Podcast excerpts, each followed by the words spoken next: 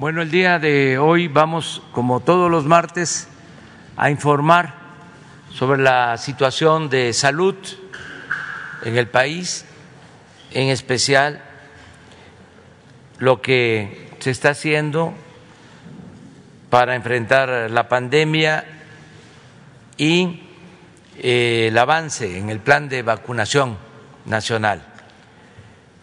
También, terminando lo de salud, vamos a dar una información con cifras o datos oficiales acerca de las elecciones, porque existe la información oficial, eh, está en el Internet, pero no todos los mexicanos tienen acceso al Internet y también se transmite en los medios, pero hay mucha distorsión en el manejo de eh, la información. Entonces, vamos a dar a conocer un informe al pueblo de México sobre cómo eh, quedaron los resultados de las elecciones, cuáles fueron los resultados de las elecciones, para que todos tengan la información. Porque como es sabido, la mayoría de los medios de información convencional pues están inclinados al Partido Conservador. es público y es notorio. Entonces, vamos a que se informe en esta conferencia de prensa que la ven eh, muchísimos mexicanos de todo el país. No es para presumir, pero este es un medio que se escucha. Ayer que se buscaba información solo en mi Twitter y en mi Face. Este se conectaron, vieron la conferencia millones por eh, la información, para buscar la información. Entonces vamos a, garantizar el derecho a la información eh, y vamos a informar, no con eh, fuentes, no interpretando, sino los datos de el PREP, los datos oficiales. no vamos a, este, a utilizar otras fuentes, básicamente eso. Entonces empezamos con la salud, el doctor Alcocer. Con su permiso, señor presidente, muy buenos días a todas y todos ustedes. Muy brevemente, pronto, pronto habremos vacunado a uno de cada tres mexicanos mayores de 20 años. Esto ha sido un ejemplo de trabajo en equipo, donde lo más importante es la población. Agradezco nuevamente a todas y todos por su participación y responsabilidad muy clara frente a este gran reto. Hoy en el Pulso de la Salud cumplimos 20 semanas con descenso continuo de la actividad de la pandemia y el doctor Hugo López Gatel les mostrará los elementos clave que lo sustentan y asimismo la estrategia de vacunación en los grupos prioritarios guiados por la edad y la vulnerabilidad. Asimismo, la maestra Delfina Gómez secretaria de Educación Pública, mostrará el estado que guarda el regreso a clases presenciales. El canciller Marcelo Ebrar nos hablará sobre la dosis de, vacunas recibidas y las próximas a recibir. Y el, finalmente el general Luis Crescencio Sandoval nos mostrará todos los elementos de la logística que aseguran la llegada de las vacunas al sitio de su aplicación. Muchas gracias. Hugo, por favor. Con su permiso, presidente. Con su permiso, presidente. Secretarias, secretarios, muy buenos días. Muy buenos días tengan todas y todos ustedes. Como ya comenta mi secretario, el doctor Alcocer, eh, voy a presentar de manera sintética lo que está ocurriendo con la epidemia en México, que cumplimos ya 20 semanas completas consecutivas de descenso de la epidemia, la más reciente con una velocidad eh, menor y vamos a ver cómo sigue la tendencia siempre que celebramos el hecho de que tengamos una epidemia en reducción por cinco meses continuos, hacemos la advertencia de que no debemos confiarnos y pensar que se acabó la epidemia. Mientras la epidemia persista, que siga activa en cualquier parte del mundo, todos los países del mundo, tenemos la posibilidad de que exista una reactivación. Pero desde luego es muy alentador ver cómo a lo largo de cinco meses continuos, de 20 semanas, esta epidemia ha ido retrocediendo en todos los indicadores que tenemos a la mano para ver cuál es el impacto que está teniendo en la población. Veamos con esta curva epidémica muy conocida ya, eh, la presentamos todos los días, cómo la eh, epidemia en México tuvo dos eh, picos, dos elementos, dos momentos de intensidad, uno a mitad de julio del año pasado, que después descendió hasta octubre y después volvió a subir hasta enero y a partir de la segunda semana de enero ha ido bajando, bajando, bajando. Cuando estamos prácticamente a la mitad del año 2021, vemos que toda la primera mitad de este año ha sido de reducción de la epidemia. Luego vemos también el indicador de ocupación hospitalaria, que nos muestra que llegamos a un punto muy difícil en la primera semana de enero, donde tuvimos que llegar a el máximo de reconversión hospitalaria. Recordamos que, tal como ha sido reconocido por la Organización Mundial de la Salud, a través de la Organización Panamericana de la Salud, en México ocurrió la más amplia reconversión hospitalaria. Seis veces expandimos la capacidad de atención hospitalaria para eh, poder hacer frente a el momento más intenso de epidemia.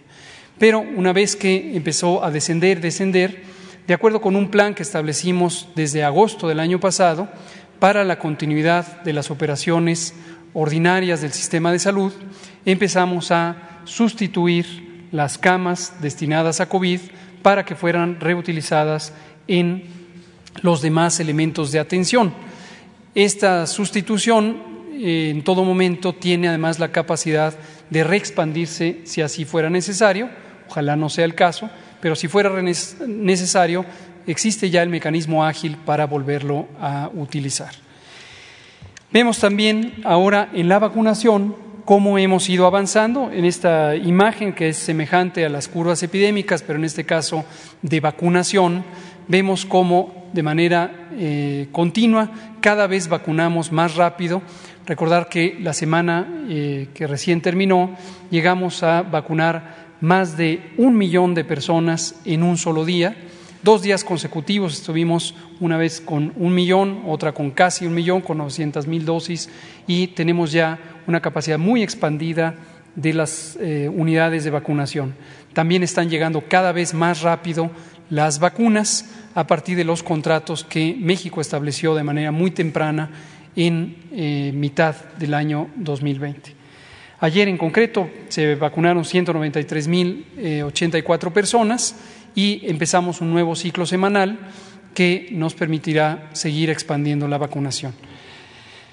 En las entidades federativas eh, podemos ver que eh, en forma acumulativa eh, tenemos ya 34 millones 658 mil 545 dosis de vacuna que han sido aplicadas a 24 millones de personas, eh, que lo vemos en la siguiente imagen, 24 millones 224 mil 273 personas. Representan el 27% de la población adulta y por eso dice el doctor Alcocer, a la velocidad que vamos, estamos acercándonos a que una de cada tres personas adultas en México esté ya vacunada, esté ya protegida.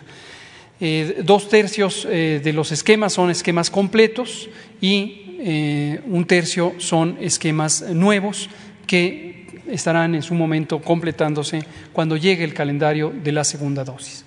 En la siguiente imagen vemos una serie de mapas que nos muestra el avance territorial en cada uno de los municipios. Existen en el país 2.470 municipios y hemos cubierto todos, absolutamente todos.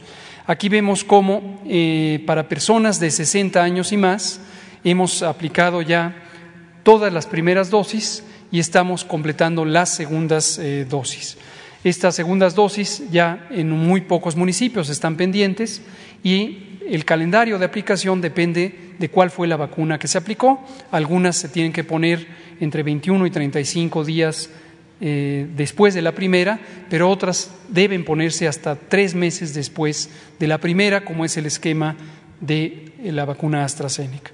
En 50 a 59, en este mapa vemos que todavía estamos eh, completando primeras dosis, pero prácticamente todo el territorio también está ya cubierto. Los municipios que aparecen en azul oscuro son los que están en este momento activamente vacunando, son 5%, y 6% que están programados ya para completar en la siguiente semana y media o dos semanas. Y las segundas dosis ya iniciaron también para personas que tenemos 50 a 59 años de edad.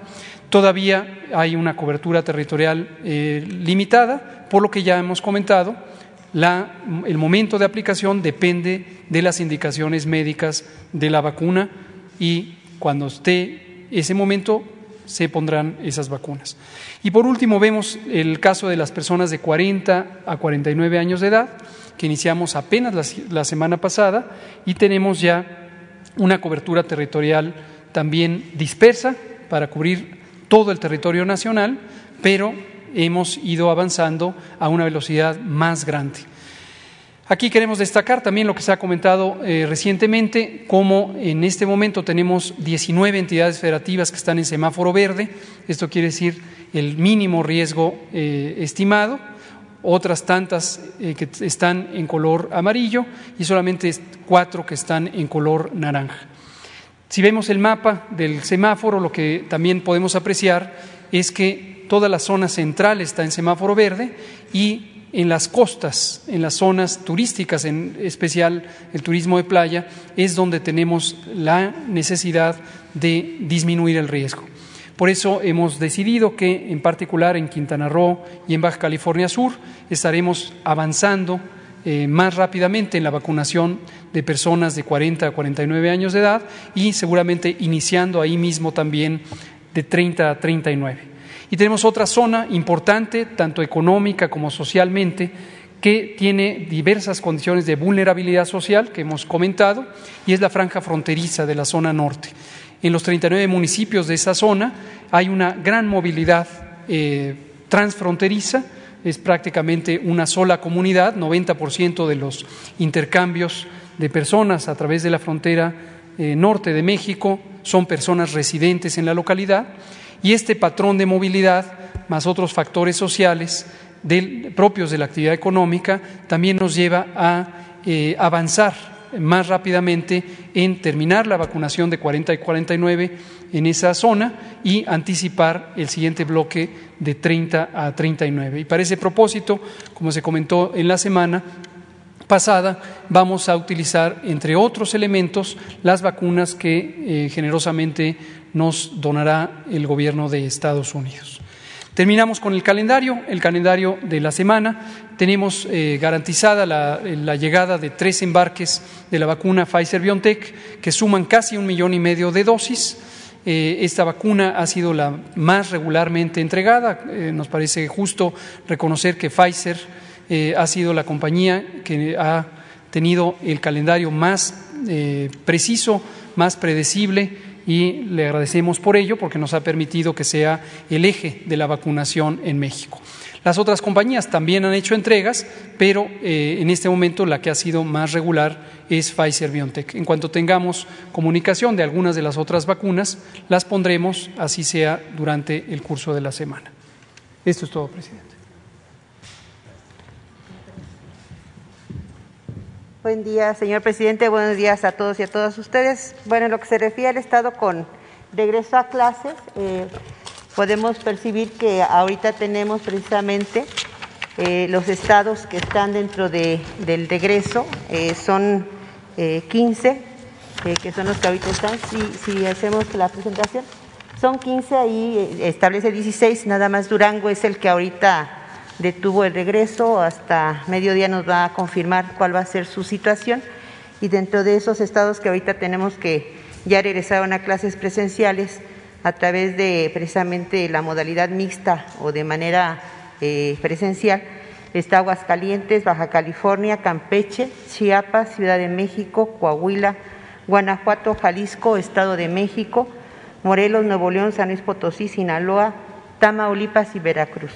Después tenemos a los estados con centros de comunitarios, que son los, precisamente los que están en semáforo amarillo y que es de aprendizaje eh, a través de centros comunitarios, que es Chihuahua, Colima, Nayarit y Zacatecas.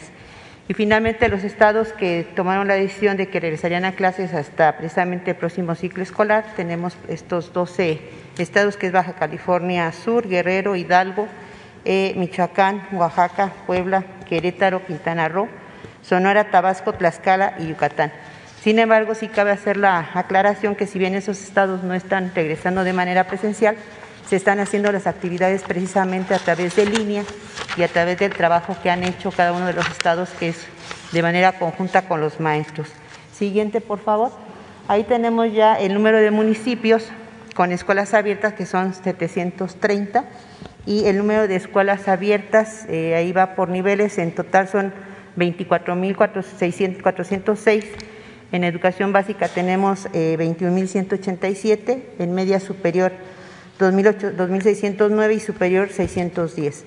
En lo que se refiere a la estimación de número de trabajadores de la educación que este, volvieron a las aulas, son alrededor de 259.722 y en la estimación de número de alumnos que volverán a las aulas o que están dentro ya de ese proceso es 1.631.235. Cabe señalar que estos números van a ir cambiando porque día con día, eh, afortunadamente, vamos viendo que existe esa y ese interés tanto de alumnos como de padres de familia que tienen la posibilidad de tomar la decisión de regresar a lo que es las, clases eh, presenciales. Y en lo que se refiere a educación, superior, nada más de manera eh, rapidita, eh, presentamos la siguiente, ahí vienen las fechas y modalidades. Recordemos que la, por la misma dinámica de lo que es la educación superior tiene sus propios eh, cursos, algunos son bimestres, trimestres o cuatrimestres, entonces va variando, pero si nos damos cuenta todos, tanto la UNAM con el POLI, la UAM, la UAM, perdón, todos van a ser precisamente de modalidad gradual, considerando las necesidades del servicio y también están considerando lo que es la presencial o la híbrida, que esa es una modalidad, así como en línea. Y eso es tanto para los estudiantes como para el personal docente y personal administrativo. Junto con ello, pues, eh, si le damos vuelta, bueno, ahí están todas las, las universidades o las instituciones que están precisamente trabajando de esa manera. Junto con ello, bueno, también se ha fortalecido eh, la comunicación y el trabajo en equipo con con el CENTE. Eh, precisamente se tuvo en la semana una reunión en donde se estableció una minuta y se fortalecieron precisamente acciones tendientes a, garantizar un regreso seguro, gradual y sobre todo voluntario. Y bueno, aquí el, maestro Cepeda nos hizo favor de hacer un video que yo le pediría lo mostráramos por favor. Y aprovecho para agradecer a todos los padres de familia, a los maestros, a la comunidad escolar que precisamente han hecho muchas actividades desde lo que son los tequios hasta ahorita que están supervisando a través de los comités escolares, están supervisando la entrada, el acceso seguro a los estudiantes y también a los padres de familia que en casa son los que piensan el primer filtro, que es precisamente el checar la temperatura, el checar que los, niños y los jóvenes no tengan algún síntoma que pueda presentarse de salud y eso ha producido pues que haya una buena colaboración y un buen trabajo en equipo y yo de verdad agradezco mucho a los a todos los que integran la comunidad escolar. Bien, si procedemos al video, por favor. Gracias. Queridas maestras y maestros, queridas compañeras y compañeros trabajadores de la educación, apreciadas madres y padres de familia, llegó la hora de regresar gradualmente a clases. Llegó el momento de volver a nuestras escuelas para reemprender juntos el rumbo de la formación, el aprendizaje, la convivencia armónica y engrandecimiento de nuestra nación. Deben ser momentos de gran alegría, de profunda esperanza para todas y todos los que formamos parte de la comunidad educativa. Este paulatino regreso a clases presenciales abre paso a una nueva etapa de confianza y optimismo de y para la sociedad mexicana. En esta el magisterio volverá a ser actor central en la construcción de un futuro mejor para todos. En varias regiones del país, las escuelas han comenzado a abrir sus puertas tras casi 15 meses en que la prioridad ha sido proteger la salud y la de nuestras familias. 15 meses en los que el magisterio además de cuidar a sus propias familias, hizo esfuerzos extraordinarios para seguir atendiendo las responsabilidades educativas a distancia, incluso con sus propios recursos. Durante la contingencia, el sistema educativo logró superar la amenaza de una parálisis. La responsabilidad, el empeño de los maestros no solo permitió garantizar la continuidad de los servicios educativos, sino también el derecho constitucional de nuestras niñas, niños y adolescentes a la educación. En estos últimos meses, ustedes, maestras y maestros, entregaron toda su dedicación para que mediante la educación a distancia, los alumnos continuaran aprendiendo para que su formación educativa no se interrumpiera. Por eso, hoy, más que nunca, la sociedad reconoce y valora el compromiso y la vocación de servicio del magisterio mexicano. Las maestras y los maestros son ahora más queridos por padres y madres de familia y son respetados por este gobierno. Ser maestros, maestras, siempre será uno de los orgullos más grandes que podamos portar, el orgullo de servir al pueblo de México. Regresamos a clases presenciales con los debidos cuidados, teniendo presente que no podemos bajar la guardia, que las maestras y maestros no solo cuidarán de su propia salud, sino también estarán al pendiente de la salud de sus alumnos. Regresamos a clases presenciales de manera gradual, escalonada y en condiciones seguras, acorde a las 3B que planteó nuestra organización sindical, semáforo epidemiológico en color verde, de manera voluntaria y con maestras y maestros vacunados. Ahora es tiempo de agregar otra B, volver a clases presenciales y juntos construir durante este proceso la quinta B, la B de la victoria de la educación en México. Por ello, reconocemos ampliamente el esfuerzo realizado por el Gobierno de México para que todo el personal docente, administrativo y de apoyo a la educación ya esté vacunado. Esto dará tranquilidad al magisterio, a las madres y padres de familia, al propio alumnado. Con este objetivo cumplido, las maestras y maestros seremos los primeros en cuidar que en las escuelas se cumplan los protocolos sanitarios que la autoridad ha diseñado, que los filtros sanitarios. Bien. Eh, ¿Sería cuánto, señor presidente? Gracias.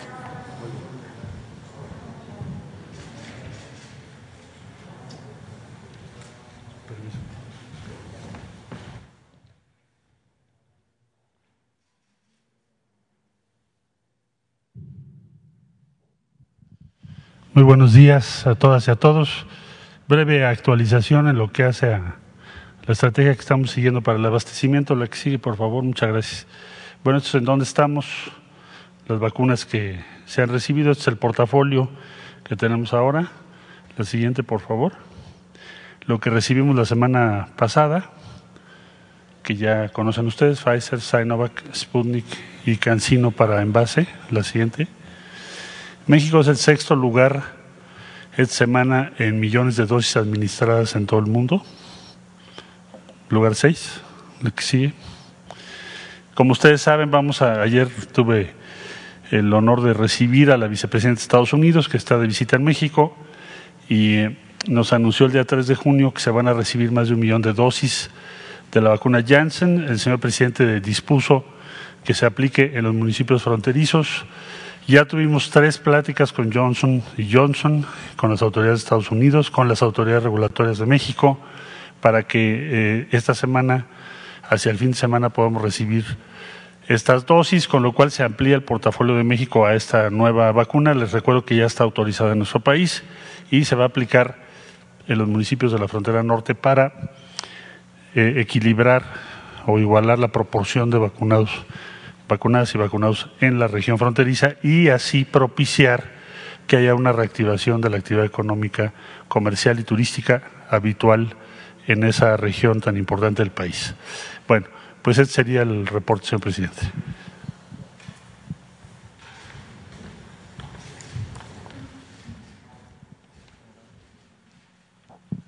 Con permiso, señor presidente, vamos a informar sobre el plan de distribución de vacunas eh, aquí tenemos lo que arribó la semana pasada, entre, entre martes, miércoles y jueves.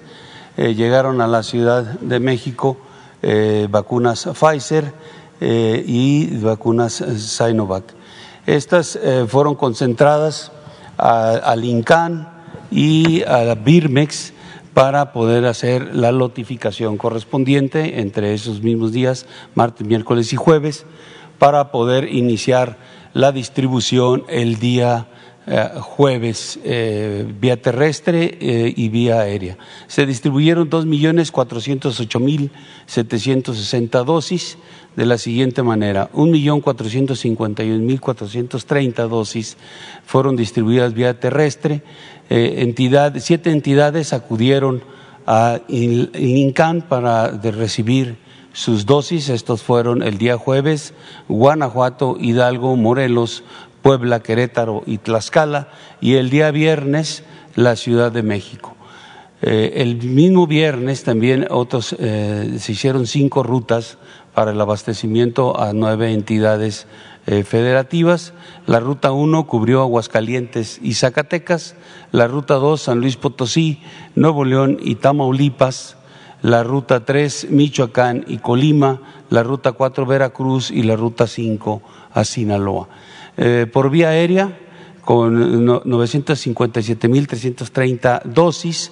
Eh, se hicieron seis rutas aéreas con aeronaves de la Fuerza Aérea Mexicana para cubrir a 15 estados.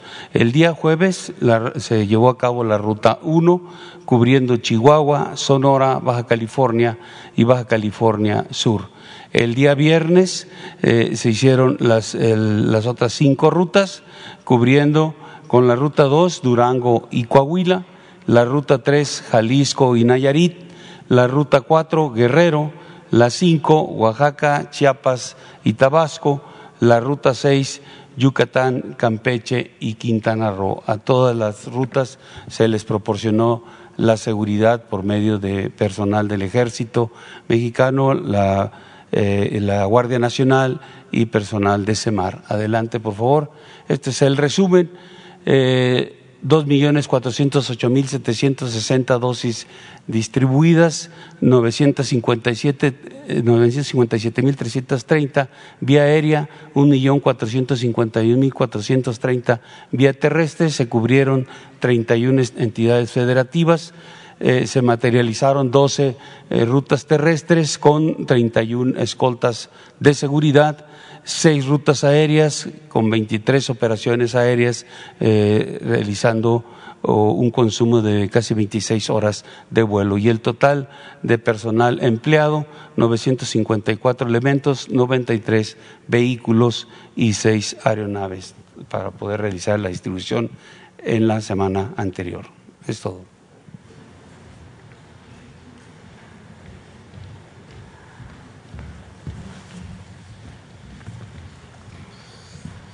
Bueno, en resumen, eh, vamos avanzando en el plan de vacunación. Afortunadamente sigue bajando la incidencia de contagios de la pandemia. Esto es muy bueno, sobre todo aquí en la Ciudad de México. Eh, y vamos a estar también cuidando de que no haya un incremento de contagios, pero sí eh, es eh, notorio de que va quedando atrás el problema mayor, la gravedad del problema de la pandemia. Eh, como aquí se informó, ya se está regresando a clases presenciales. Yo eh, solo eh, subrayo dos cosas. Primero, la importancia que tiene el regresar a las clases presenciales. No hay nada que sustituya las clases presenciales. Es algo muy importante que va más allá del aprendizaje, tiene que ver con la socialización de niños, de niñas, con sus maestros. Es algo que tiene que, haber, que tiene que ver también con los afectos. La escuela, repito, es el segundo hogar. Y lo otro que quiero eh, también destacar es que se trata de una decisión a partir de la voluntad de la comunidad educativa. Es decir, es voluntario, no es una imposición, nada por la fuerza, todo por el convencimiento y la razón. Es voluntario. Que madres, padres de familia, maestras, maestros, decidan libremente para que no se vaya a malinterpretar. Yo creo que más hablando de educación, lo importante es convencer, no imponer.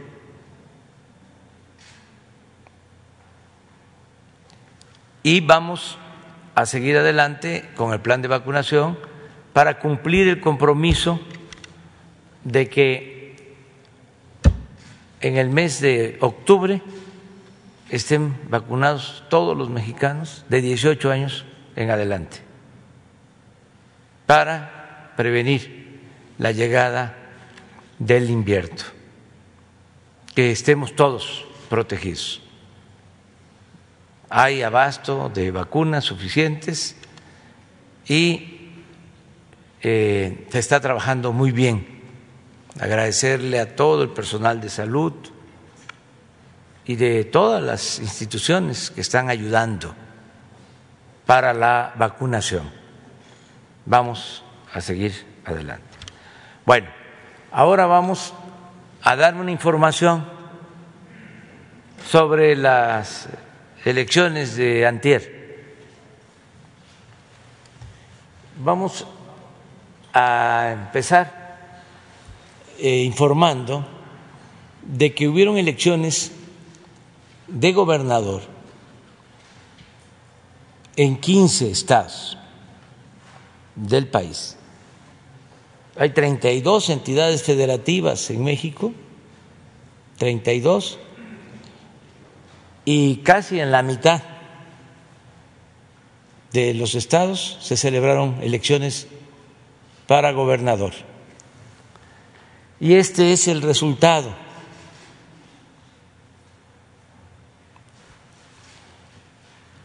De acuerdo a los datos oficiales del PREP, que ya se cerró anoche con el 99% de las actas computadas. Y esto es lo que arroja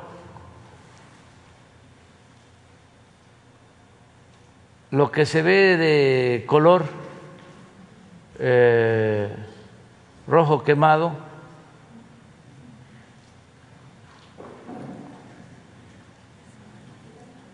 guinda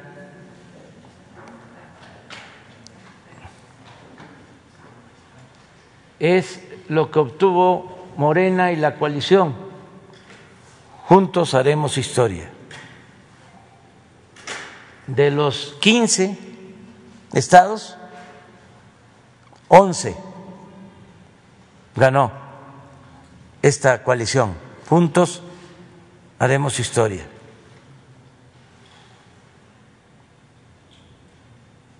Baja California, Baja California Sur,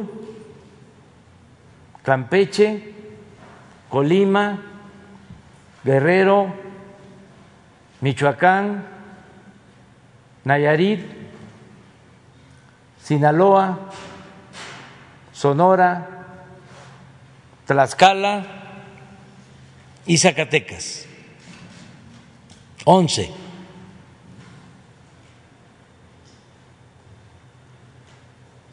El Partido Verde, en alianza con el PT,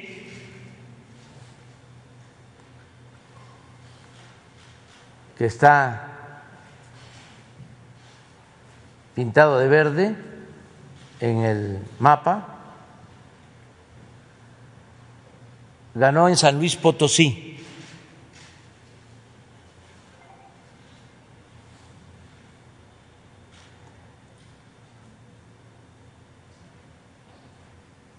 El PAN y la coalición, ¿cómo se llama? ¿La coalición? ¿Vamos por México? ¿Cómo? ¿Va por México? Chihuahua y Querétaro. Está de verde, perdón, de azul. Dos. Y el movimiento ciudadano, ah, bueno, sí, ya dije Chihuahua y Querétaro en el caso de la coalición que es PRI-PAN, PRI-PAN en Chihuahua y solo PAN en Querétaro. Y en Nuevo León ganó el movimiento ciudadano. Ahí está también. Esto fue lo que sucedió en cuanto a las gubernaturas.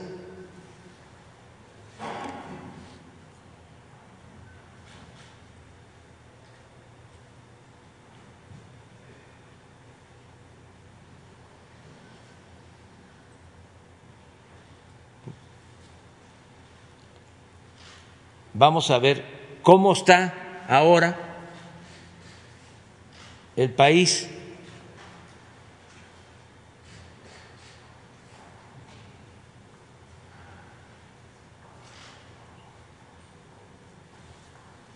número de gobernadores.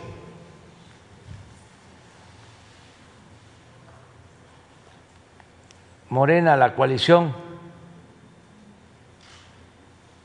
juntos haremos historia.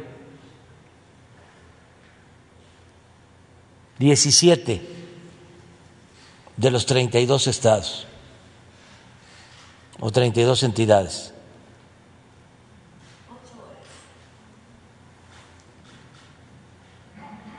Así es el mapa.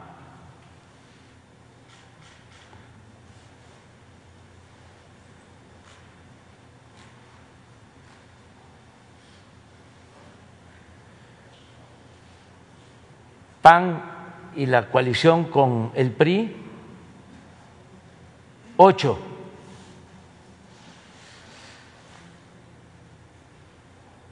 PRI solo, cuatro.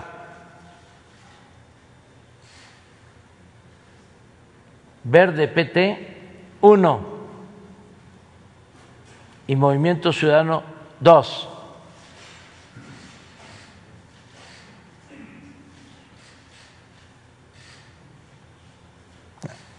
Así está el gobierno en los estados, o así va a estar el gobierno en los estados, una vez que se dictamine sobre las elecciones y entren en función los nuevos gobernantes. Ahora vamos a el Congreso en este caso la Cámara de Diputados, porque no se renovó el Senado. El Senado es de seis años y es hasta el 24 que va a renovarse. Continúa la Cámara de Senadores igual ahí nada más para que se tenga el dato de 128 senadores, Morena tiene 60. Todo esto también lo digo para irnos ubicando por la forma en que han querido manipular lo de mayoría absoluta. La manera más clara de decir que no se tenía mayoría absoluta, pues es lo que actualmente sucede en el Senado, que de 128 senadores, solo 60 son de Morena. En el caso, sí, mayoría calificada. Esto es lo que sucedió en la renovación de la Cámara de Diputados. Así este, están los datos del PREP. Morena, de los 300 distritos del país, gana 121. El PT, que va en alianza con Morena, 32. Y el verde, que va en alianza con Morena, 31. Entonces,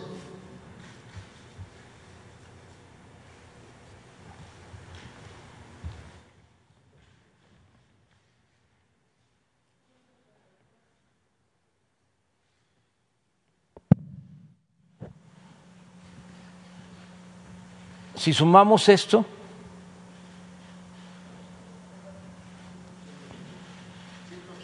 ciento ochenta y cuatro de trescientos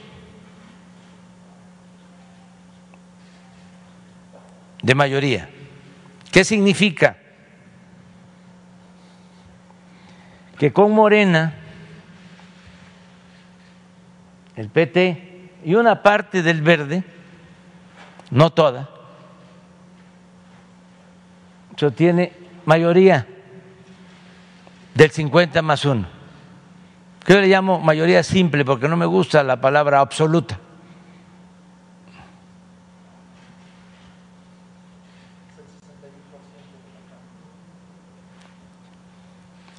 Solo aquí.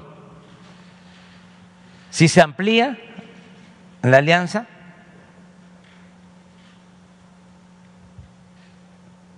¿Hasta aquí?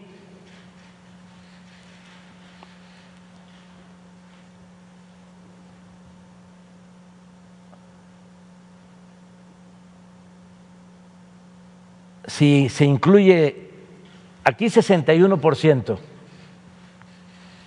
61%, y lo único que se requiere es el 51%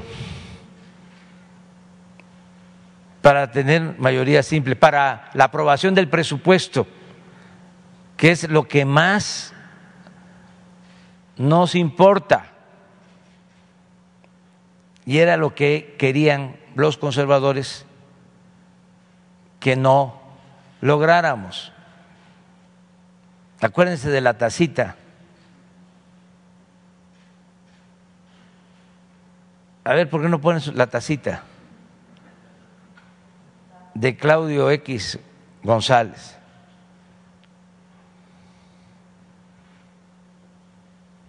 Bueno, con mayoría simple, la mitad más uno, que la tenemos esa mayoría de manera holgada, ya se tiene el presupuesto, ya está asegurado, como decía ayer, el que continúen las pensiones.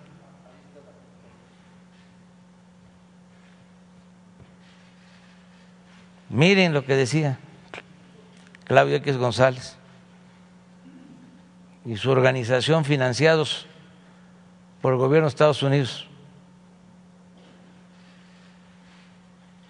O lo dejamos sin la Cámara o nos deja sin país.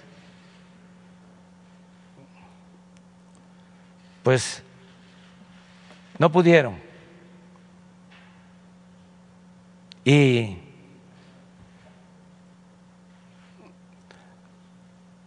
hay país para todos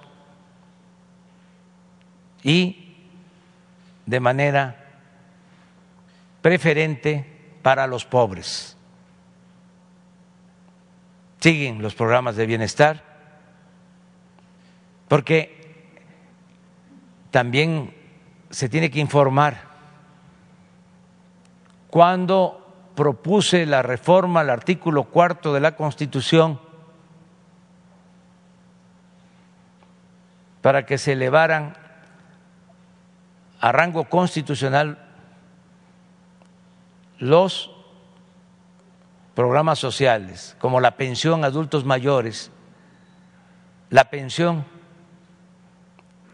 a niñas, niños con discapacidad, las becas para estudiantes de familias pobres, la atención médica y los medicamentos gratuitos,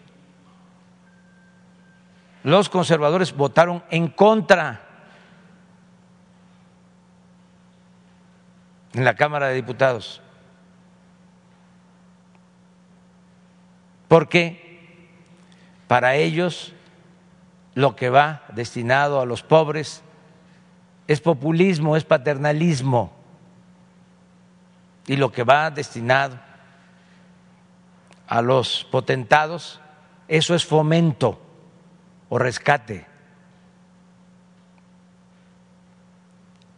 Ahora que enfrentamos la pandemia y que se produjo la crisis económica o se precipitó la crisis económica del modelo neoliberal, ¿qué es lo que me pedían? Que se rescatara a los de arriba. Y optamos por apoyar de abajo hacia arriba, porque así debe ser por humanismo, por justicia social, por seguridad.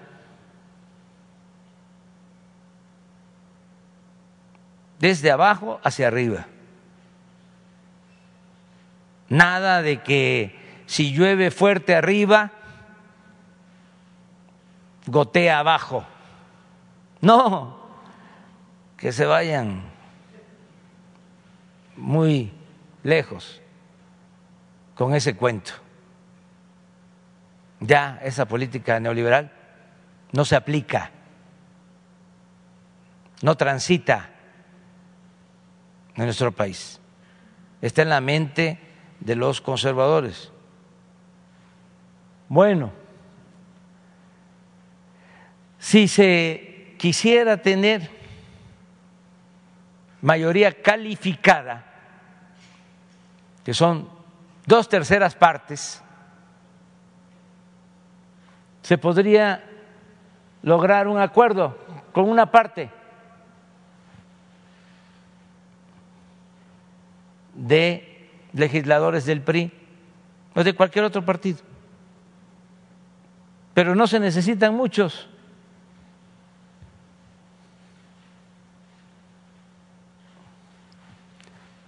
Para la reforma constitucional.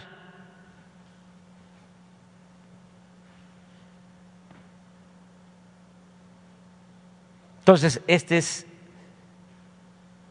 el panorama y eso es lo que quedó. Muchas gracias al pueblo de México. Primero, por participar de manera libre hayan votado por el partido que ellos decidieron, por cualquier partido. Lo importante es participar, todos. Lo dije ayer y lo repito ahora. Si tenemos diferencias, que las vamos a tener, porque si no tuviésemos diferencias, se estaría viviendo en una dictadura porque solo en las dictaduras hay un pensamiento único y solo se protesta con los dientes apretados. En una democracia hay pluralidad. Se tiene que garantizar el derecho a disentir y libertades plenas. Pero las diferencias en una democracia se resuelven de manera pacífica y por la vía electoral, también sin trampas, sin cargar los dados, sin que las cartas estén marcadas, sin fraude electoral sin elecciones de Estado como era antes, sin el uso del dinero público para favorecer a partidos, a candidatos. Entonces, vamos avanzando y esto se le debe a los ciudadanos, al pueblo. Y muchas gracias también a quienes decidieron apoyar la transformación que necesita México. A pesar de la guerra sucia, porque son unos indecentes.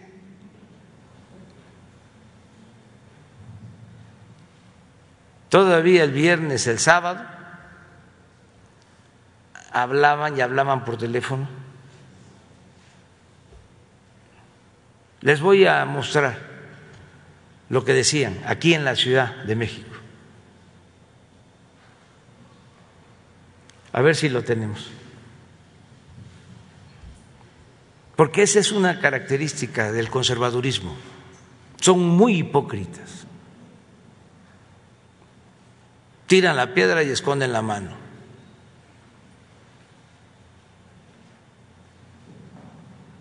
Entonces, mucha guerra sucia.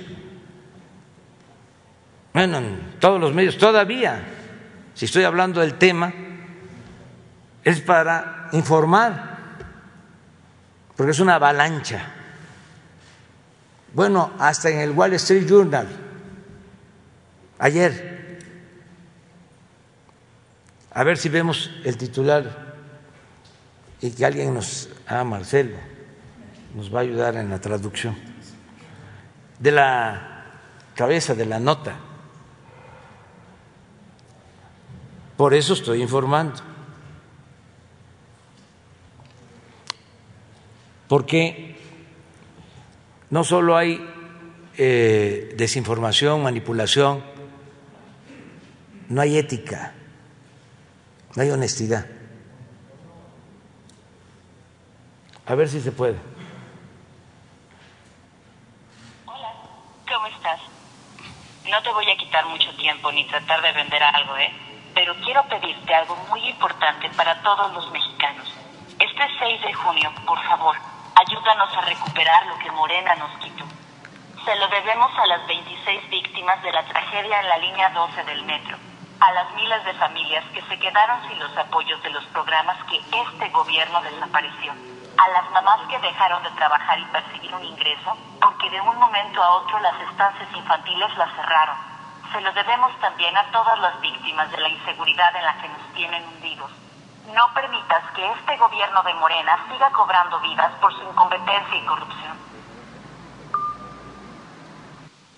Estos fueron millones de llamadas, viernes, sábado y domingo.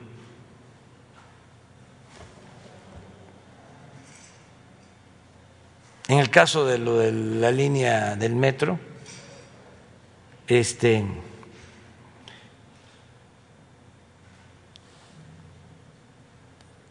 los más afectados, Iztapalapa, Tláhuac, gente humilde, trabajadora, buena, este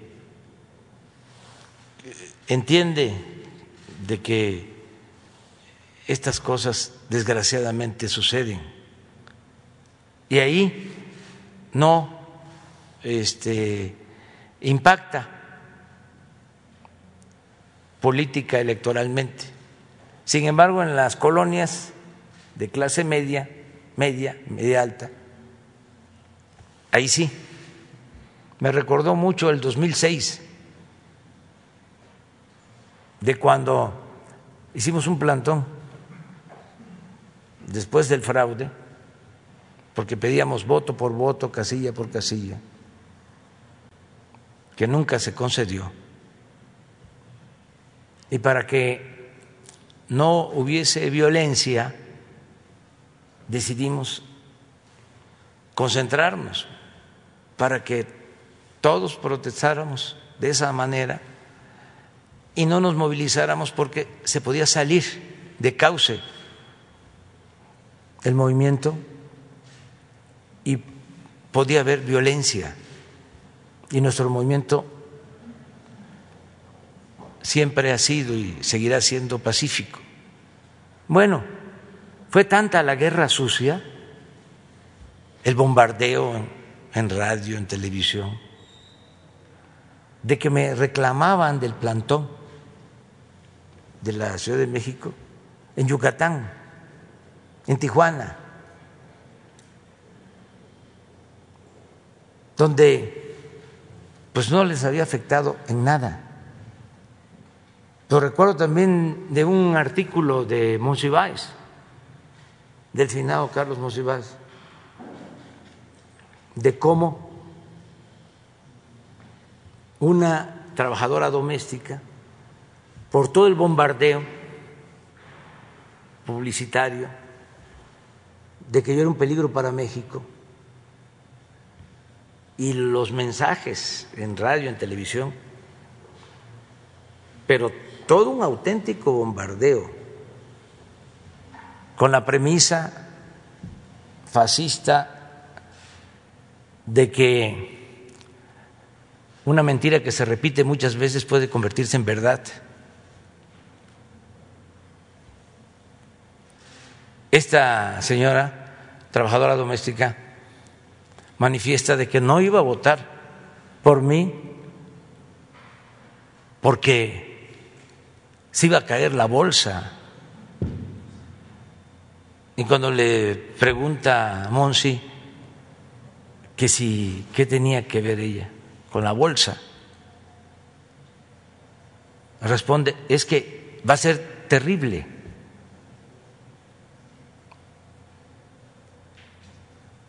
Por el bombardeo. Esto eh, fue lo que sucedió aquí, en la Ciudad de México. Aquí la gente fue eh, víctima de un manejo informativo perverso, tendencioso calumnioso, inmoral. Además, tóxico, porque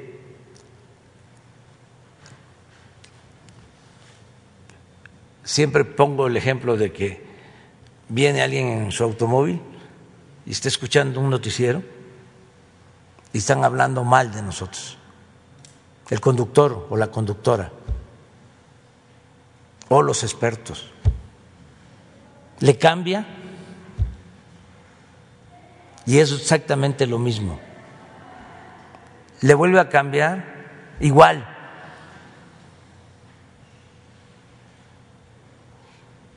Ojalá y todo esto se quede atrás. Y por eso le agradezco mucho a la gente que aún con esta campaña tan perversa, donde se unieron todos, no los voy a mencionar, pero de sectores, todos. En el caso de lo político partidista, todos, hasta me produce un poco de orgullo que lo que sostuve desde hace muchísimos años es ya una realidad, porque se quitaron las máscaras porque engañaban de que eran distintos.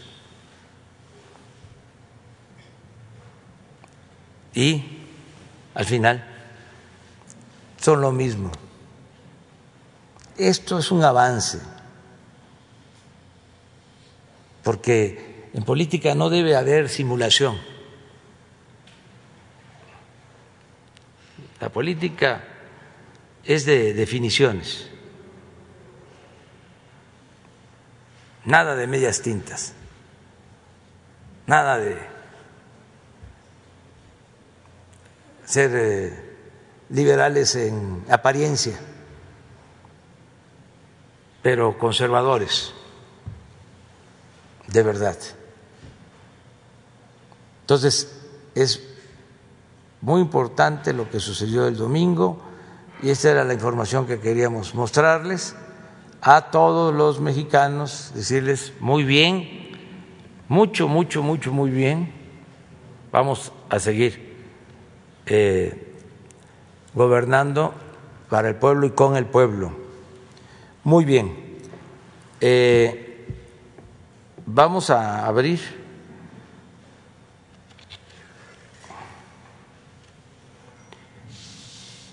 Quedó pendiente un compañero, Marco Olvera. Uno nada más y luego tenemos tiempo.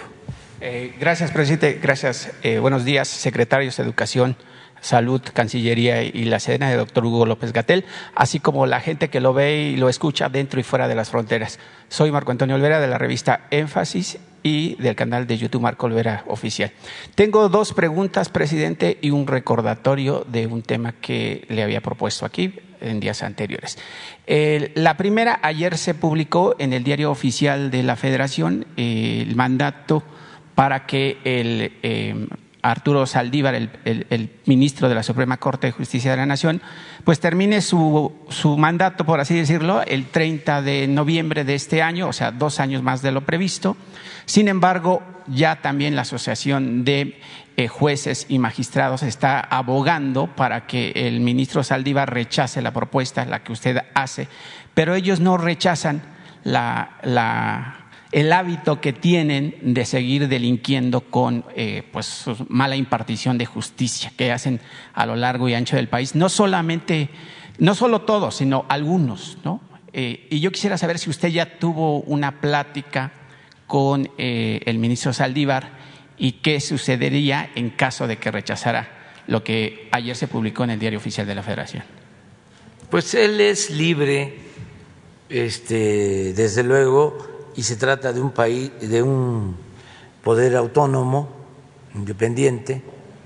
Yo di mi opinión de que estoy a favor de que se amplíe el plazo.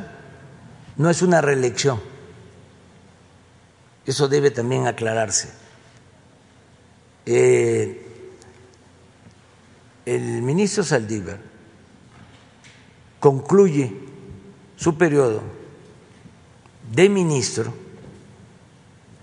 en el 24 y no puede por ningún motivo continuar como ministro.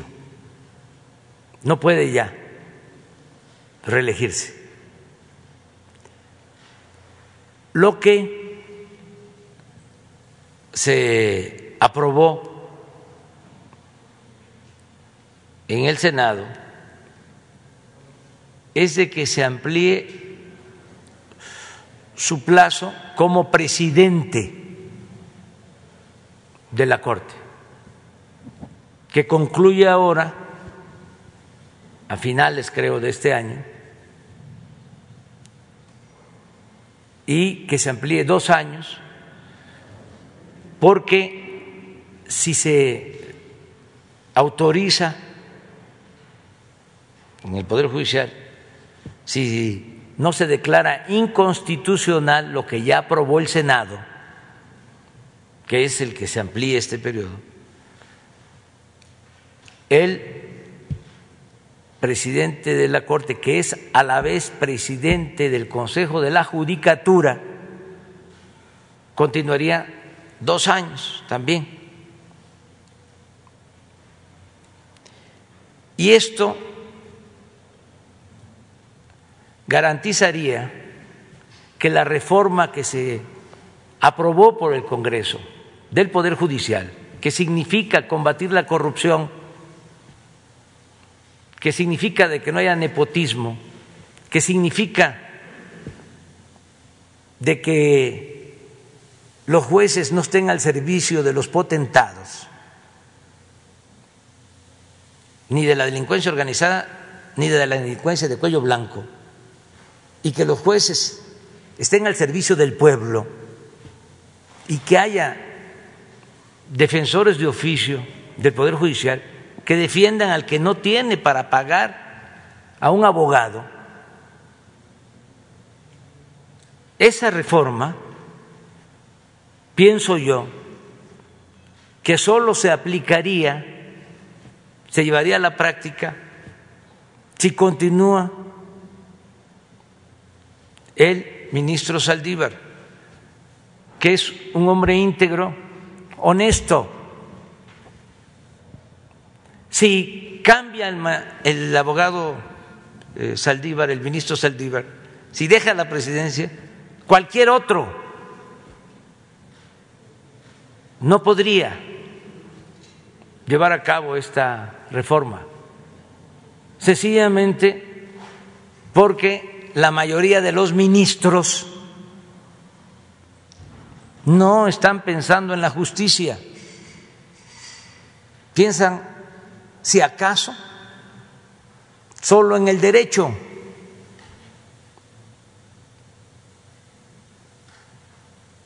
Por eso hay veces que he propuesto que se considere el cambiarle de nombre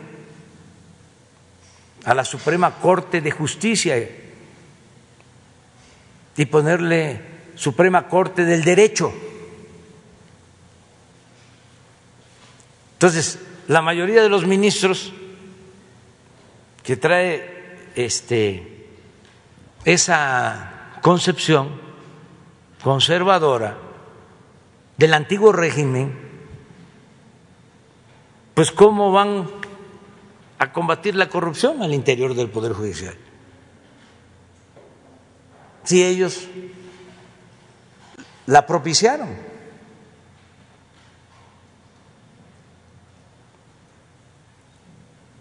Entonces, de manera muy clara, yo estoy a favor de que se amplíe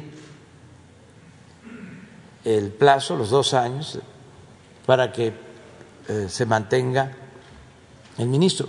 Sin embargo, esto lo va a resolver el propio Poder Judicial y en este caso lo tiene que resolver la Suprema Corte de Justicia.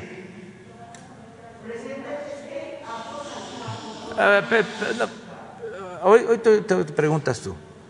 Entonces, ¿Le, permites a él que intervenga?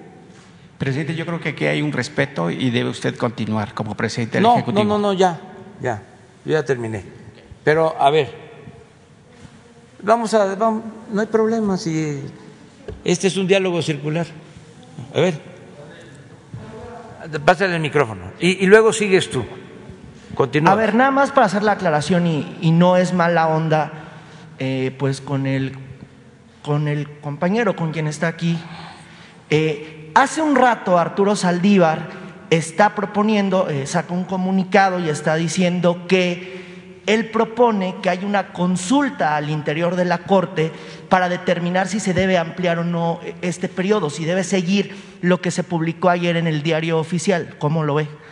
Bien, lo que él decida.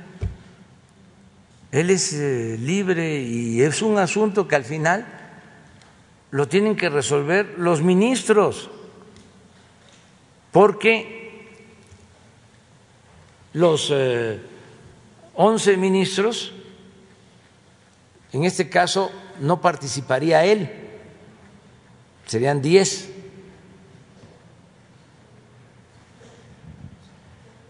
Entonces, para que es muy interesante el tema.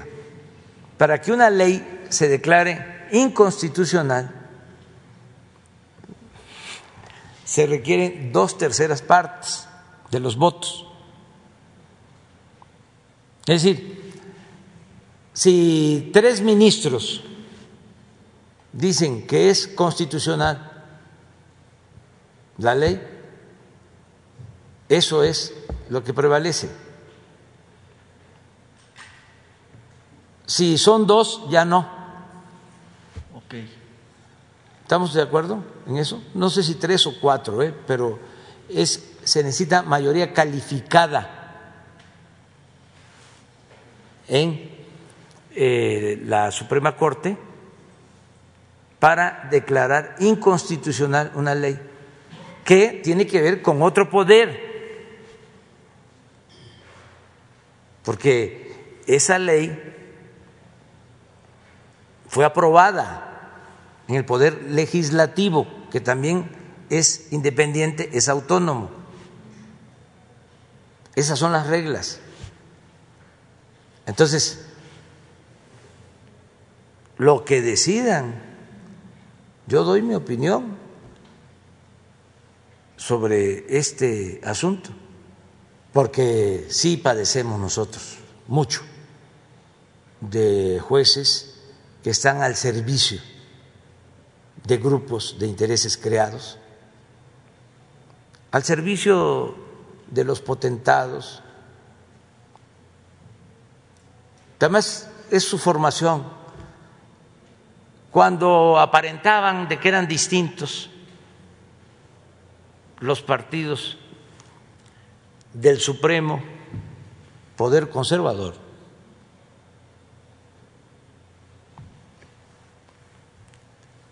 cuando simulaban, hacían acuerdos en los oscurito. Hubo un tiempo en que quisieron hacerlo abierto y le dieron a un partido del Supremo Poder Conservador la Procuraduría. ¿Te acuerdan, verdad? Pero como fue una muy mala experiencia, porque salieron a relucir cosas ahí, hasta de brujería.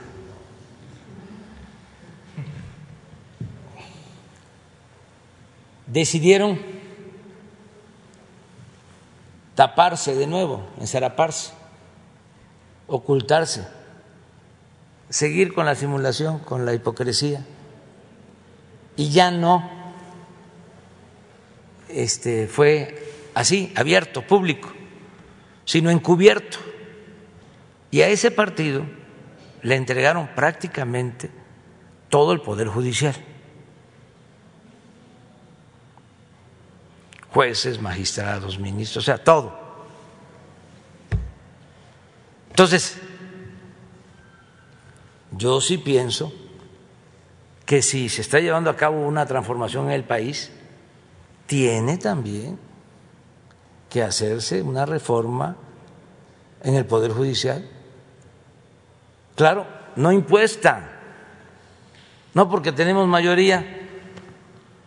Voy a presentar una iniciativa, como lo hizo Cedillo, para modificar el funcionamiento del Poder Judicial. No, tiene que salir la reforma del interior del Poder Judicial con los elementos buenos que hay, porque existen elementos buenos, no todo está podrido. Entonces ve bien esta consulta eh, que se está sí, realizando si él lo en plantea un futuro así, inmediato. Estoy totalmente de acuerdo. Además, es su derecho, tiene que ver con sus libertades. Existe eh, también ese mecanismo que les planteo, que es el de declarar inconstitucional la, la ley. Pero, ¿por qué también tengo que opinar? Porque me quedo con mi conciencia tranquila, porque siempre digo lo que pienso. Entonces, si me quedo callado, ¿por qué? los jurisconsultos o los este, expertos van a decir que yo estoy queriendo ampliar mis facultades y someter al Poder Judicial, como era antes, porque este, ellos como que añoran ese tiempo, cuando el poder de los poderes era el Ejecutivo, y el Poder Judicial y el Poder Legislativo eran apéndices del Ejecutivo. Antes había un teléfono rojo. Sí, de la presidencia, del despacho del presidente al presidente de la Corte. Pero no hace mucho, acuérdense cuando mi desafuero ¿Qué hizo Fox? Le habló al presidente de la Suprema Corte, un abogado, nieto de un gran escritor, el de los de abajo. Entonces, le habló y de ahí se fabricó todo el delito para que me desaforaran. Pues fue una instrucción, una orden. Así era. Entonces ahora se rasgan las vestiduras cuando de manera abierta expresamos nuestro punto de vista, sin querer imponer nada. Nada más es, vamos al debate, vamos a llamar a las cosas por su nombre, ya no la hipocresía. Gracias, sí. Sí, sí, te lo voy a dar, nada más me permites, ya podemos hacer la gestoría en paz. Eh, gracias, presidente. Una segunda pregunta tiene que ver con el tema de eh, corrupción y, por supuesto, eh, yo quisiera pedirles autorización para que la gente se apropie y su vocero nos permitan transmitir un video que traigo. es un tema sobre militantes del PRI que están o ya construyeron un aeropuerto en el estado de Arizona en contubernio con algunos funcionarios de ese estado. Pues no te parece que este que lo puedas tú mejor subir a la red y yo lo yo lo menciono. Bueno, eh, lo estamos mencionando ya. Ok, Danos nada más. Le, voy a leer. Nada más, le voy a este, leer el contexto. A ver, pero vamos a poner tu eh, ahora que termines lo de tu este, clave, tu identificación. ¿Mande? Sí, eh, si tú lo subes. Está bien, presidente, si, si, lo, se lo puede pasar o no. Eh, Irving, por favor, guarda silencio y ten respeto. No, despacio, despacio, despacio. Ojalá y Noemí Verao lo castigue porque anda gritando aquí. No, no, no. Bueno, ¿estás de acuerdo con eso? Sí, presidente, y le voy a leer la traducción del video. De acuerdo. Ah, bueno, ya con eso ya.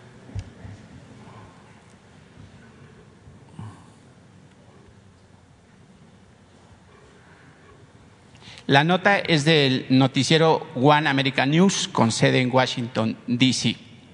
La conductora dice, un miembro de la Comisión Arizona-México dice que el financiamiento de las renovaciones al puerto de entrada al aeropuerto de Mesa en Arizona. Deben de ser examinadas cuidadosamente. Y uh, dice la conductora, nuestra reportera Cristina Bob, tiene más sobre posible corrupción en ambos lados de la frontera. La reportera eh, dice, eh, se trata del aeropuerto Skybeer, es un proyecto único autorizando instalaciones de carga aérea con servicios de aduanas en ambos países con vuelos de carga de México y Estados Unidos. Skybeer es un proyecto de 230 millones de dólares que su propósito es hacer comercio internacional más rápido y efectivo. Pero no solo eso, también corre el riesgo de incrementar el contrabando y el tráfico ilegal. Eh, una persona ex miembro de la Comisión de Arizona y México, bajo el gobierno de aquel entonces, la exgobernadora Janet Napolitano, el el testigo es Jeff Patterson, dice que el proyecto necesita ser investigado con mucho cuidado. Jeff Patterson es Bosenop, se supone ser un puerto de entrada y salida para comercio de Internet, pero el proyecto tiene un sinnúmero de puntos que crean múltiples, múltiples preguntas muy serias. La reportera Bosenop, en ninguna otra parte del país existe un, un puerto de entrada tan accesible que facilita al viajero y al comercio ser tan libre, tan libre, perdón, como este en Arizona. Patterson comenta que aquellos que están financiando el aeropuerto no tienen del todo una buena intención de lo que sería solo el comercio y el turismo. Patterson dice, ¿por qué no le han comunicado a la gente de Arizona que gran parte del proyecto está siendo financiado por un grupo de personas que están vinculadas al conocido y corrupto partido político mexicano, el PRI? Tiene inversionistas mexicanos como el señor Ariel Picker y, y mi ex socio, perdón, Marco E. López Jr. del estado de Arizona, que los dos son muy bien conocidos por sus vínculos cercanos con el partido político, que como todos sabemos están siendo investigados por el gobierno por sus escandalosos desvíos y temas de corrupción. La reportera dice, la corrupción no es nada nuevo para lo que el, comercio internacional y Sky Beer no ha comentado nada de estos puntos al público. Patterson dice que la gente de Arizona no se le ha informado todos los puntos de negociaciones llevadas a cabo acerca de este proyecto. Patterson tiene preguntas para los gobernantes de Arizona. ¿Cuáles son, ¿Cuáles son exactamente los vínculos de Marco López con la familia Salinas de México? Sin duda, una de las familias más controversiales del país dentro de la política en las últimas décadas. ¿Por qué el gobernador actual de Arizona, Douglas Anthony Ducey, está abogando por este proyecto? La reportera eh, pregunta al, entrevistado. Patterson dice que la gente de Arizona debería de saber la verdad acerca del financiamiento y tener la transparencia de la participación de este proyecto del partido político mexicano, el PRI. Presidente, ¿cuál es su, opinión de que militantes de un partido político puedan sacar prerrogativas del dinero público de México y tener una inversión en una construcción de esa magnitud cuando los partidos políticos no pueden fungir como empresarios?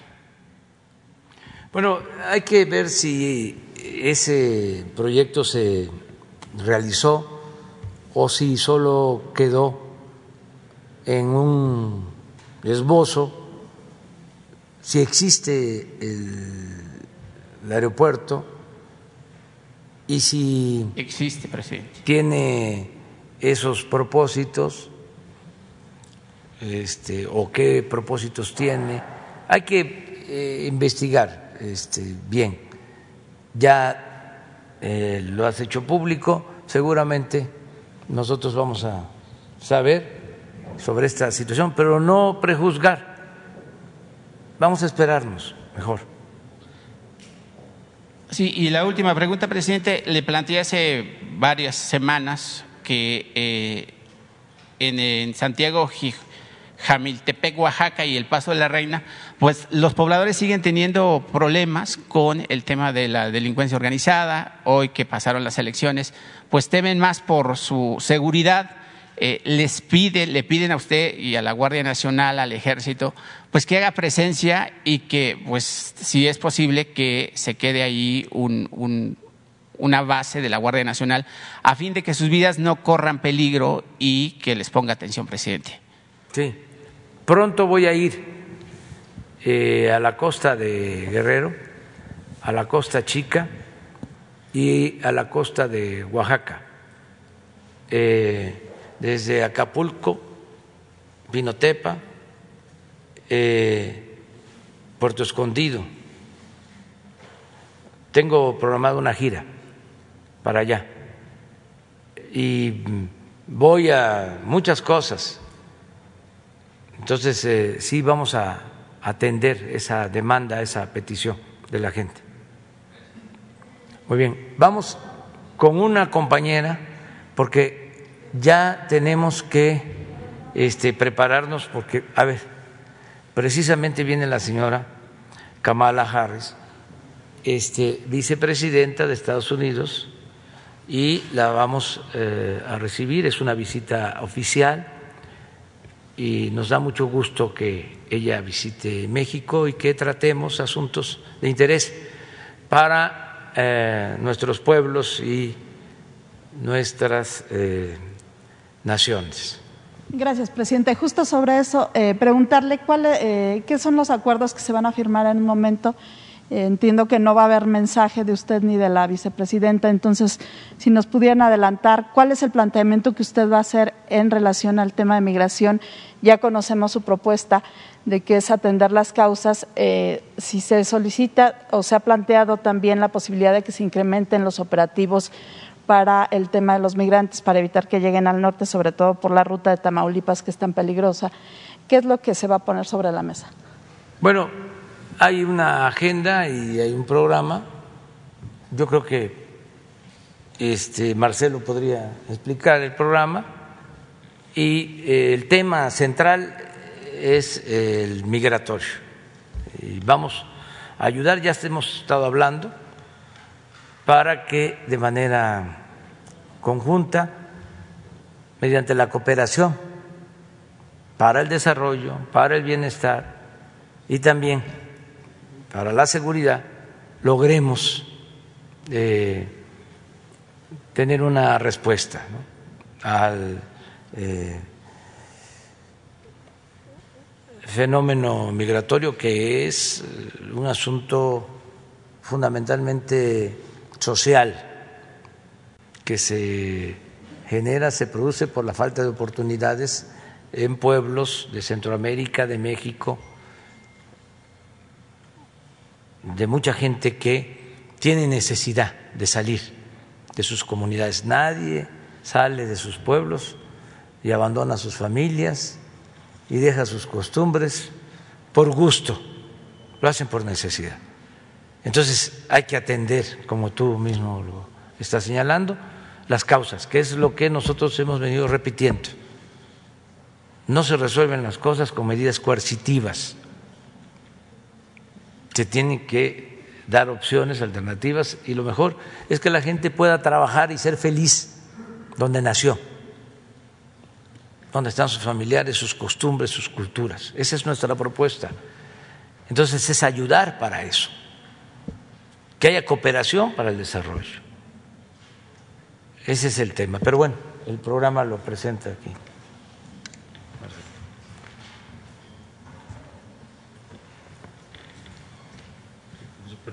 señor presidente.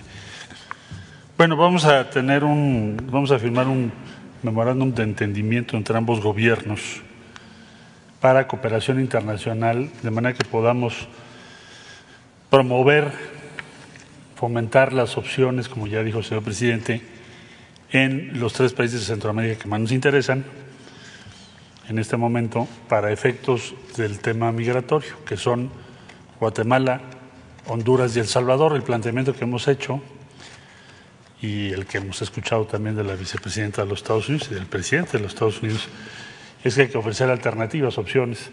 Entonces, por eso se va a firmar ese memorándum de entendimiento. ¿En qué consiste? Que podamos intercambiar experiencias y propuestas. El presidente de la República ha propuesto que se extienda el programa Sembrando Vida y Jóvenes Construyendo el Futuro. Les recuerdo que esos dos programas ya están funcionando con financiamiento de México hoy en El Salvador y en Honduras y próximamente en Guatemala. Entonces vamos a intercambiar información que nos parece importante. En esencia, que sea transferencias de recursos directas a los beneficiarios, las, los beneficiarios. En el caso Sembrando Vida tiene un impacto enorme en la recuperación de la selva tropical o en la, hacer frente a lo que se ha denominado el canal seco en Centroamérica, porque se ha venido produciendo como resultado de la deforestación un problema de sequía recurrente. Bueno, entonces, Sembrando Vida sirve para eso y da opciones en el campo a las personas que a veces se ven obligadas a migrar, muchas veces por las condiciones de pobreza que enfrentan, más aún después de la pandemia de la que estamos viviendo. Jóvenes Construyendo el Futuro también se está trabajando es, un programa más urbano, dirigido a los jóvenes, como su nombre lo dice. Eh, México también está financiando varios miles de jóvenes en esos dos países que acabo de comentar. Y vamos a compartir la información porque ya, ya tenemos resultados sobre ello. Entonces, para eso se firma ese memorándum de entendimiento. Posteriormente, enseguida, vamos a tener la conversación del señor presidente con la vicepresidenta de los Estados Unidos, y después una reunión de trabajo en la que participan eh, siete miembros de la comitiva del señor presidente de la República y siete por parte de los Estados Unidos. Por parte de México, el de la voz, va a estar la ministra Olga Sánchez Cordero, secretaria de Gobernación, la maestra María Luisa Albores González, secretaria de Medio Ambiente y Recursos Naturales, la maestra Tatiana Cloutier Carrillo, secretaria de Economía, el embajador Esteban Moctezuma Barragán, que es nuestro embajador en Washington, la doctora Laura Elena Carrillo, directora de la Agencia Mexicana de Cooperación y Desarrollo, quien está a cargo de las acciones que acabo de referir, el doctor Francisco Garduño Yáñez y también estará el maestro Roberto Velasco del área de América del Norte. Por parte de los Estados Unidos estará John Kramer, que es encargado de negocios de los Estados Unidos de América en México, la señora Nancy McEldowney, asistente del presidente y asesor de seguridad nacional de la vicepresidenta. El señor Ricardo Zúñiga, enviado especial para el Triángulo Norte, el señor Juan González, asistente especial del presidente y director principal del Consejo de Seguridad para el Hemisferio Occidental, el señor Michael Fox, asistente especial del presidente y jefe adjunto del gabinete de la vicepresidenta, la señorita Hillary Quam, consejera para el hemisferio occidental, la señora Simon Sanders, que es asistente adjunta del presidente, consejera principal y vocera de la vicepresidenta, y también estará la señora Yvonne González de la Embajada de los Estados Unidos de América. Entonces vamos a tener esa reunión de trabajo a partir de las diez y cuarto. Estimamos que la reunión va a terminar alrededor de las once y media. Después va a haber un recorrido y una plática entre el señor presidente y la señora vicepresidenta de los Estados Unidos hacia los murales y las zonas eh, que tienen más contenido histórico del Palacio Nacional. Finalmente, a las 12 del día termina esta visita. Ese es el programa. En cuanto al convenio, ¿ya, ya implica una transferencia de recursos o todavía no? Es un memorándum de entendimiento y no, no, no, implica una transferencia de recursos. Es un intercambio de información. ¿Por qué? Por lo que ya expliqué. Ya tenemos resultados que demuestran que lo que se dice tiene un impacto directo en eh, reducir la migración por pobreza, la, lo que llamamos la migración forzada, forzada por condiciones de pobreza. Y en el tema de los operativos para contener la migración, ¿se podrían eh, establecer algunas otras rutas o incrementar el número de elementos? O bueno, el día de hoy no vamos a, a, tratar eso, vamos a tener posteriormente una visita de otras áreas del gobierno, pero hoy no, no está previsto trabajar sobre eso. Lo que hoy es el foco de atención es cómo atender las causas que originan la migración. No vamos a hablar de operativos ni de otras cosas, no está previsto así, sino más bien compartir la propuesta del presidente de México de ampliar Sembrando Vida y Jóvenes Construyendo el Futuro y eh, la vicepresidenta viene de Guatemala, eh, ha estado haciendo pues un viaje exploratorio y de acercamiento para que busquemos llegar a un programa común, si es posible, para esos tres países en el corto plazo. Justo en Guatemala la vicepresidenta eh, acordó atacar el tema del tráfico de personas, de los llamados polleros. ¿Se bueno, haría algo es, similar aquí o no? Ese es un acuerdo que ya tenemos con Estados Unidos, la, lo estamos trabajando con el Departamento de Justicia. Hay una red económica muy importante y se está trabajando por, en el caso mexicano, la Fiscalía General de la República y otras instancias, pero tampoco eh, supongo que va a ser un tema importante en la conversación del día de hoy porque ya está convenido. Lo que hoy va a ser el foco de atención es cómo podemos promover el desarrollo en el corto plazo en esos tres países. Tiene que haber opciones. Lo demás ya está convenido. Lo que usted señala, que es muy importante, ya está en marcha. Fiscalía General de la República, la Oficina del Fiscal de los Estados Unidos y el Departamento de Justicia.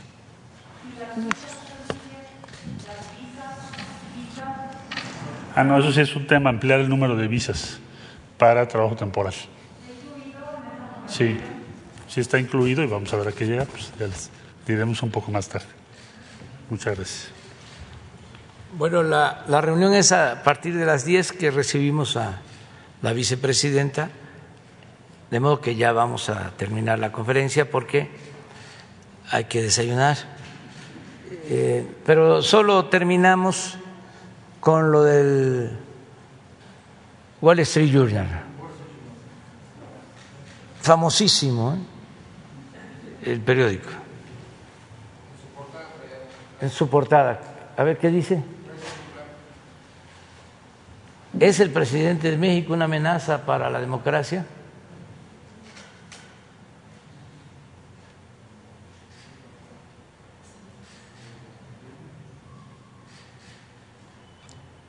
Los críticos acusan que el líder populista conocido como AMLO espera hacer retroceder el reloj de la política mexicana a la década de 1970, antes de que el país adoptara el libre comercio y las elecciones libres.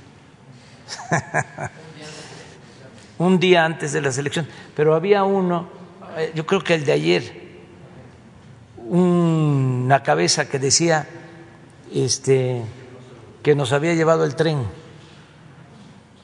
palabras más, palabras menos, en la elección. O sea, a lo mejor ya la tenían este, armada pensando que nos iba a llevar el tren, nada más que se quedaron con las ganas. A ver si la la, la, vi, la vi en las redes.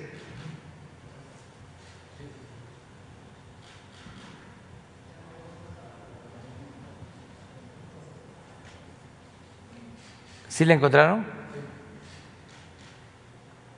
¿Qué dice?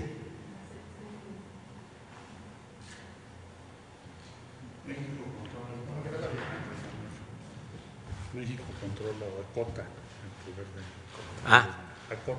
Sí, México, por las elecciones, acota el poder de Andrés Manuel.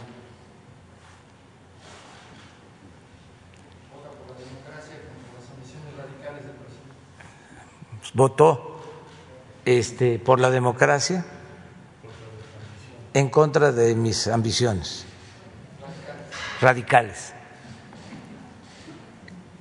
Cuánta objetividad ¿no? y profesionalismo hay en este periódico. A lo mejor los dueños, los directivos ni saben, como lo de Televisa de Antier, que estaban dale y dale y dale con que no habíamos logrado tener la mayoría absoluta.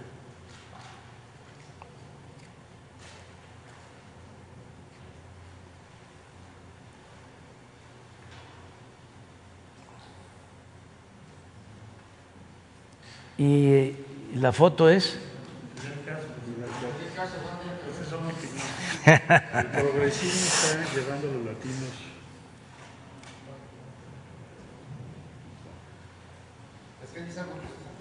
Pero bueno, ya. Este, para que vean que no es nada más el Reforma, ¿no? O este Aguilar Camín o Krause. O sea, es mundial. Ya nos vamos a desayunar. Nos vemos mañana a las 10. Están invitados. Están invitados al encuentro. Sí, están invitados. ¿eh? Sí. No, al, no, no van a estar en la recepción. Ah, es que este son acuerdos. Muy bien, pues nos vemos mañana. Nos mañana.